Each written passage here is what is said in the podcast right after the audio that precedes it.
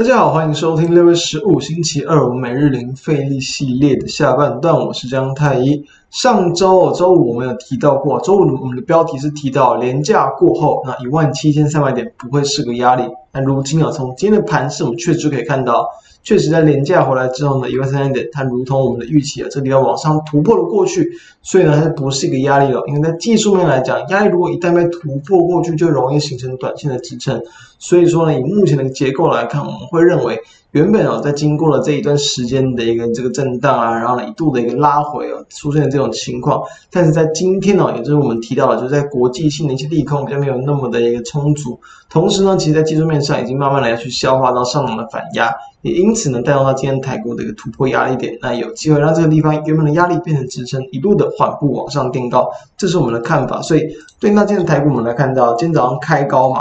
看到之后呢，是一度的一个压回哦，但也其实也是压回到这个最低点，也才来到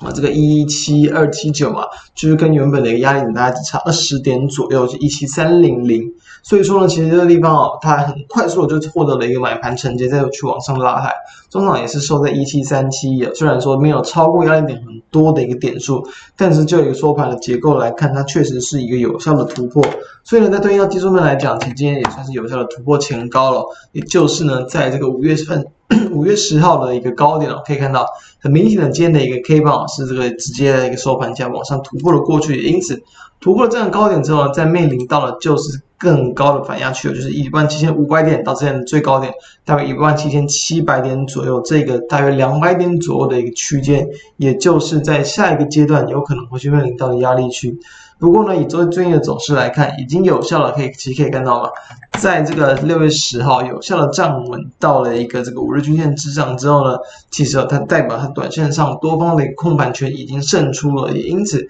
其实你不一定要去每天的观察盘势的变化，你可以等待这个。K 棒跟均线出现一些关键的变化，其实做操作，其实就可以达到不错的效果了。好，我们来看到目前盘面的一些这个主流的标的啊，啊，在这个。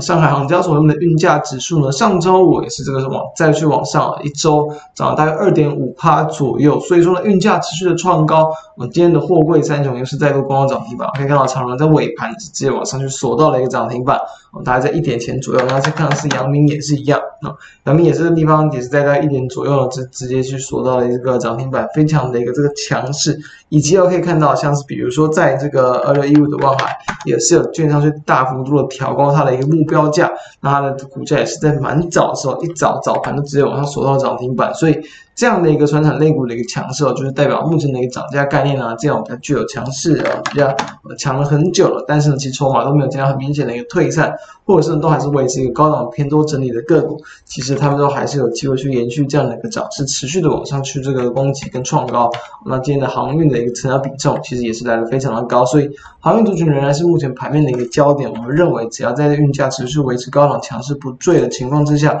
他们都还是有机会在持续的往上垫高。当然，不可能这个连续非常快速的在连续的创高，但是呢，一样跟前阵子一样，只要在经过它的一个震荡压回，甚至是比较明显的这个急杀或者是横向区间整理的时候，都有机会去形成不错的买点。这是给大家去参考的方向。那再来我们看到，比如说像其他的一些方向，货柜承揽业的中微行今天是。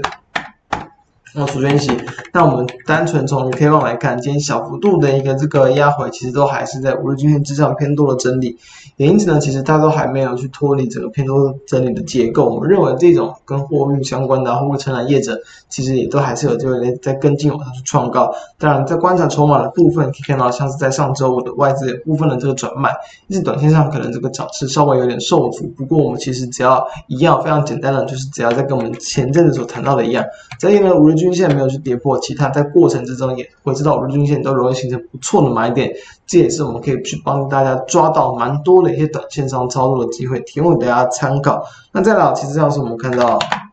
比如说像八九三八的明安，其在今天呢，我们也是先去获利了结出场，主要就是因为啊，在今天的一个股价，当然在开盘还算是强势，但是呢，也是碰到大约就是在这个这个四月底啊，四月底当时候的一个前高的位置，因为攻不开过去，然后量能没有非常明显的一个放出，对比到那几天的一个量能来讲，今天量算算是稍微低一点点，以当时候的可能超过一万张来说呢。最近这一两天大概是七千八千张左右，所以遇到前高稍微有点压力，其实我们在这个地方加上说它相对大盘也是今天比较弱势一点的，因为大盘很强嘛。但是这些个股它并没有跟随着去往上创高或突破的压力，所以说我们就先行去做获利了结出场的动作来让大家参考一下。再我们看到，比如说像是这个被动元件的部分，二三二七的国巨，其实我们其实前一阵子就去跟大家追踪分享个股，那在今天的股价也是往上去突破到了一个这个。呃，这个季线的一个反压非常非常的强势，现在涨幅也是来到这个五趴以上。那它对应到新闻，其实可以看到最近的一一个呃